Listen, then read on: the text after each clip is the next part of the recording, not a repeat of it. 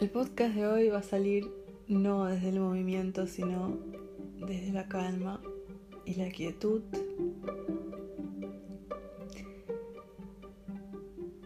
Qué interesante a veces cuando volvemos a lugares viejos ya no nos hallamos ahí. A veces creemos que algún lugar donde en algún momento nos dio algo, hoy nos puede dar algo diferente cuando sigue siendo lo mismo. Personas que uno las vuelve a ver después de muchos años. Me ha pasado y lo he experimentado con muchas personas de volver a esos lugares y darme cuenta que ya no encajan. Con toda la fuerza que uno le meta y todas las ganas que uno quiera que todo encaje hoy como fue antes ya no funciona porque uno ya no es la persona de antes. Aplícalo a lugares, a personas. Parece muy interesante poder verlo, poder reconocerlo y también ver el cambio en uno, ¿no? Como ya uno no se engancha con ciertas cosas, no lo puede ver desde afuera, desde otro lugar.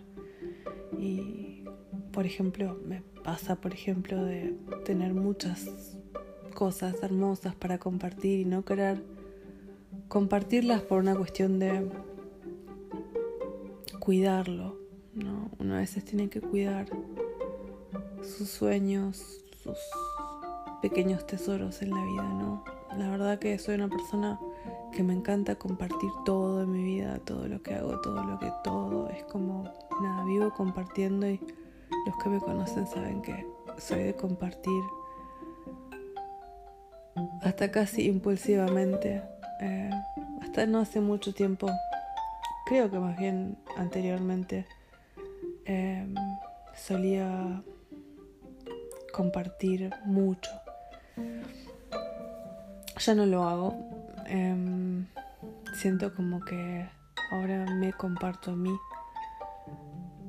pero no tengo esas ganas de compartir con el otro como antes, ¿no?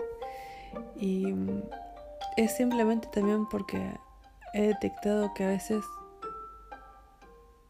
aunque uno quiera compartir su felicidad para que el otro se alegre con uno, uno no sabe eh, tenemos que imaginarnos esto en niveles de conciencia, ¿no? Uno no sabe con qué nivel de conciencia uno se topa en el otro, ¿no? Uno no sabe, lo puede por ahí sentir, como que se, puede sentir la vibra del otro, pero no se puede saber realmente, ¿no? No puedes realmente a un 100% eh, ver cómo es el nivel de conciencia del otro. Entonces, no sabes dónde viaja tu sueño, a qué oídos va y cómo se recibe y cómo el otro por ahí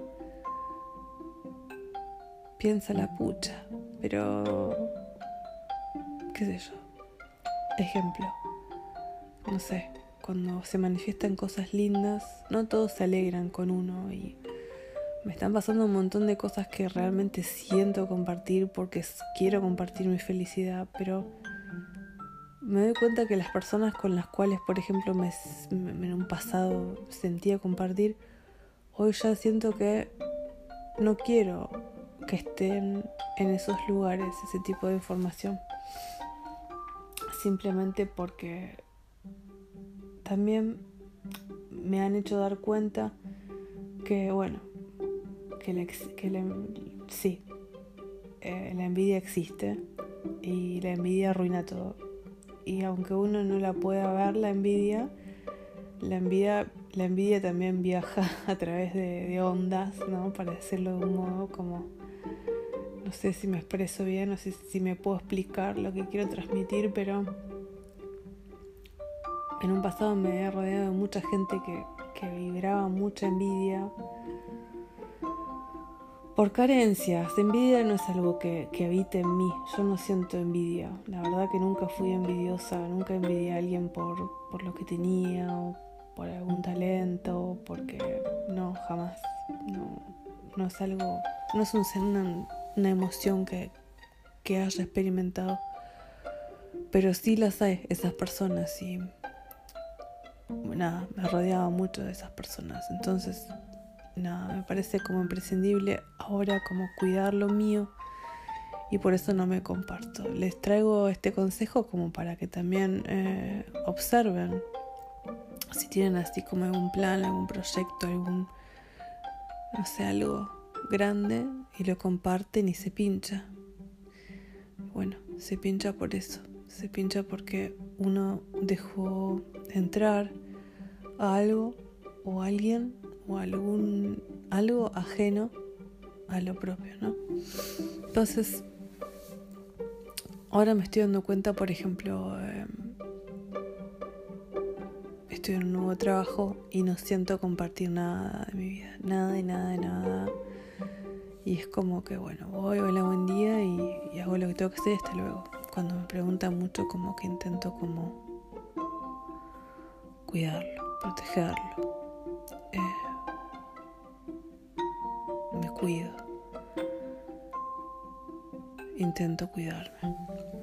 Y me cuesta me cuesta porque no soy así, o sea, en, mi ser está el compartir y bueno, nada, he aprendido, creo que fue uno de los más grandes, sí, uno de los más grandes aprendizajes de estos años que uno no sabe dónde cae lo que uno comparte y qué puede pasar con eso, ¿no? Entonces es un hecho que hay que cuidar lo que uno tiene.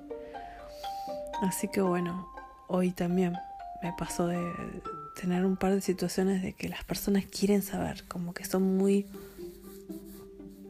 quieren saber, como que se alimentan de lo que sos, no sé, como, como, como, no sé, es un fenómeno. Y bueno, estoy en un grupo de trabajo grande donde todos hablan de todos y todos saben de todos y que es eh, muy fuerte entrar así en un ambiente así y observarlo, ¿no? Y observar en cada turno que uno está, como uno habla del otro y el otro se retira y es como, wow, es muy interesante observarlo y, y bueno, y saber también simplemente que, bueno, uno da media vuelta y hablan también de uno, ¿no? Creo que es como humano el hecho de, de que la gente se meta en vidas ajenas. Igual llegué a la conclusión que las personas que se meten en vidas ajenas casi siempre son personas que son muy infelices con las suyas. Entonces, nada, rodeémonos de personas felices. Porque eso realmente nos puede hacer feliz. Es contagiosa la felicidad, es contagiosa la alegría. Y hay que cuidarla. Cuando uno la tiene, hay que cuidarla mucho que sean muy felices y que, bueno, una persona en algún momento me dijo, no permitas que te salpica la mierda ajena, como que, que no te llegue todo eso, ¿no? Y es que todos tenemos como nuestra mochilita con nuestros traumas, con nuestras vivencias, con nuestras cosas que experimentamos, que nos hicieron lo que somos y también creo que tiene mucho que ver lo que uno trabajó en estos años, ¿no? Hay gente que se trabaja, hay gente que no se trabaja. En Argentina, por ejemplo, casi todo el mundo va al psicólogo, es lo más normal del mundo. Acá no. Acá en, Europa vas a ser psicólogo, el psiquiatra es como que, uff, estás re loco. Cuando ya es lo más normal y yo creo que todos necesitamos como un psicólogo o hacer alguna terapia holística o sentarse a meditar y mirar para adentro qué pasa porque nadie tiene la vida resuelta y todos traemos traumas y si no los trabajamos los llevamos a donde vamos, todos esos fantasmas. Y creo que nada, me encuentro en un tren fantasma del pasado donde veo que veo mucha gente del pasado y puedo también ver lo que pasó con esa gente del pasado, ¿no? Puedo ver la evolución en algunas y en algunas personas veo que, es un poquito siempre de lo mismo, ¿no? Y, y bueno, y uno se entera todo lo que pasó esa persona, enfermedades, cosas pesadas, ¿no? Que decís, claro, si, si no trabajas tus traumas de guerra, tus traumas vividos, todas las cosas que pasaste, eso lo vas a llevar a donde vayas, ¿no? Hoy, por ejemplo, estaba, eh, estaba haciendo el break y estaba con dos chicos que, que vienen del África, ¿no? Hacen 6, 7 años que están acá. Y bueno, traté de conectar con ellos y les pregunté un poco de su historia, ¿no? Vienen de... Eh, me dijeron qué país que no sé. No sé. Me olvidé el nombre. Y son dos chicos que vienen como de la misma zona y trabajan juntos acá. Y hablan en africano, no sé qué idioma es. Disculpo mi ignorancia, pero no entendí nada. Se hablan entre ellos en su idioma, ¿no? Y en un momento le pregunté su historia, cómo habían llegado, le preguntó a uno de ellos, ¿no? ¿Cómo llegaron hasta acá? Entonces me contó cómo se escapó de allá hasta que llegó acá, ¿no? Todos los trenes, todos los todo el camino, todo, se tuvo que ir a Sudán, me parece, con un, con un bus, después con un auto, como... Nada, después con un barco, con suerte llegó a España, me contó así la historia y me pareció muy fuerte, ¿no? Pensar que una persona tan joven... ¿Cómo se me, se me imaginaba? Escaparse de...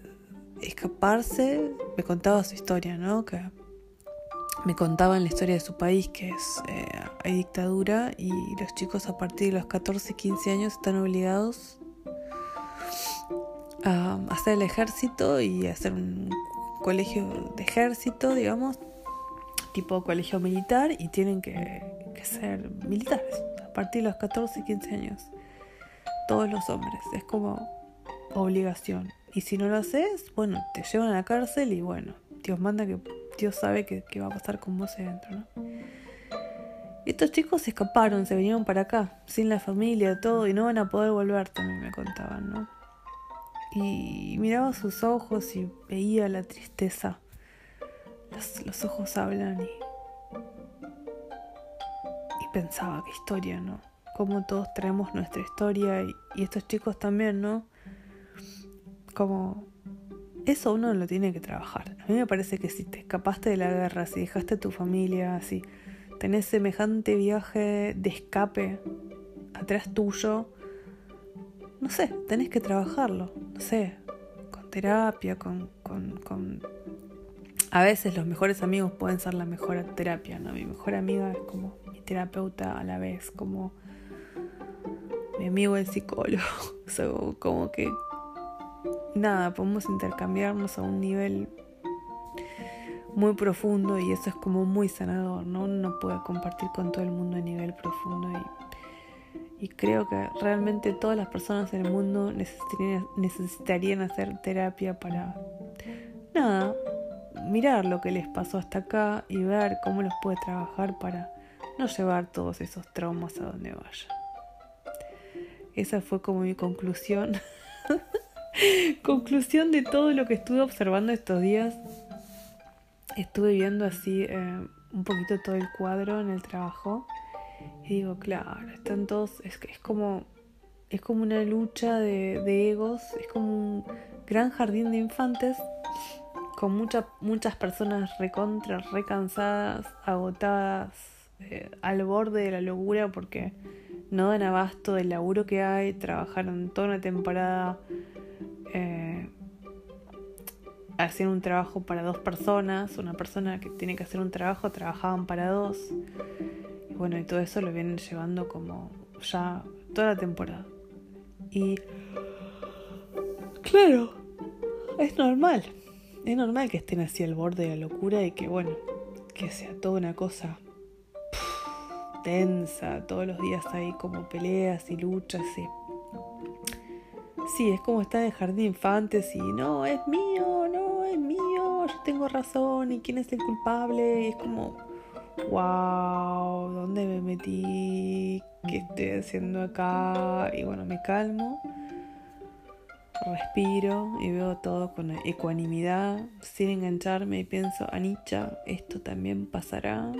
Eh, tengo la certeza que yo con esto no me engancho, ¿no? Como entrar y salir de la Matrix. Como dice Gran Gio, Gio tomando conciencia de ello y viéndolo con ojos claros. Bueno, ese fue, esa fue mi reflexión de 23-37. Que descansen y tengan lindos sueños.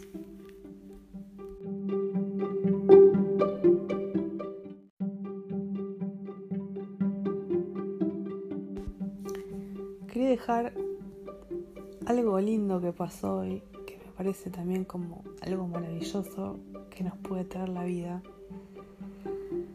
hace, bueno, muchísimos años, 16 años, cuando yo trabajaba en este lugar donde empecé ahora, había una señora que era lo más, de lo más, de lo más, de lo más. Ella se llama Apolonia, eh, le dicen Loni. Esta señora, no sé, tiene como 60 y pico de años, 68 tendrá. Y siempre esa mujer un pan de Dios. La verdad que una persona tan buena, tan linda de alma, un ser de otro planeta, de verdad. Así la, la puedo resumir. Una cosa, una ternura, una cosa divina, hermosa, tan buena. Y me quedó siempre en mi mente esa mujer. Y cuando yo vivía en Argentina la busqué, la busqué en internet, la googleé la busqué, busqué al hijo, lo busqué en Facebook, la busqué, investigué porque le quería mandar una postal, quería como hablar con ella, quería saber qué era de su vida y, nunca la encontré. Durante todos estos años hice unos cuantos, unos cuantos em, intentos de encontrarla y nunca la encontré. Y hoy, después de 16 años, me la cruzo en el trabajo y es como, wow. O sea, la encontré y la encontré como compañera de trabajo de vuelta. Es algo, wow. Es... Y ella me miraba y, me, y bueno, nos dimos un abrazo así como muy cálido. Ella también me quiere mucho y me dijo un par de veces, como no puedo creer que estamos trabajando de vuelta juntas y estás igual que siempre. Y ella se acordaba muy bien la última vez que nos vimos. Yo no me acordaba. Y, y nada, fue tan hermoso, me invitó a la casa a comer y fue muy hermoso, realmente fue muy, muy, muy, muy, muy hermoso reencontrarme con un alma tan pura en tanta oscuridad. Eso sentía como compartir para cerrar este podcast con un poco de felicidad. Que bueno, que aunque a veces cerremos puertas, estemos obligados a cerrar puertas porque si queremos cambios en nuestra vida también tenemos que corrernos de ciertos lugares, ¿no?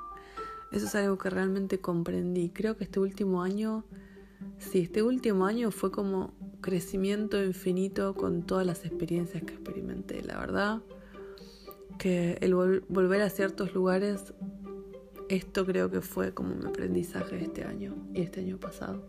O sea, este último año de acá hace un año, como Volver a viejos sitios no te llevan a ningún lado. Bendiciones.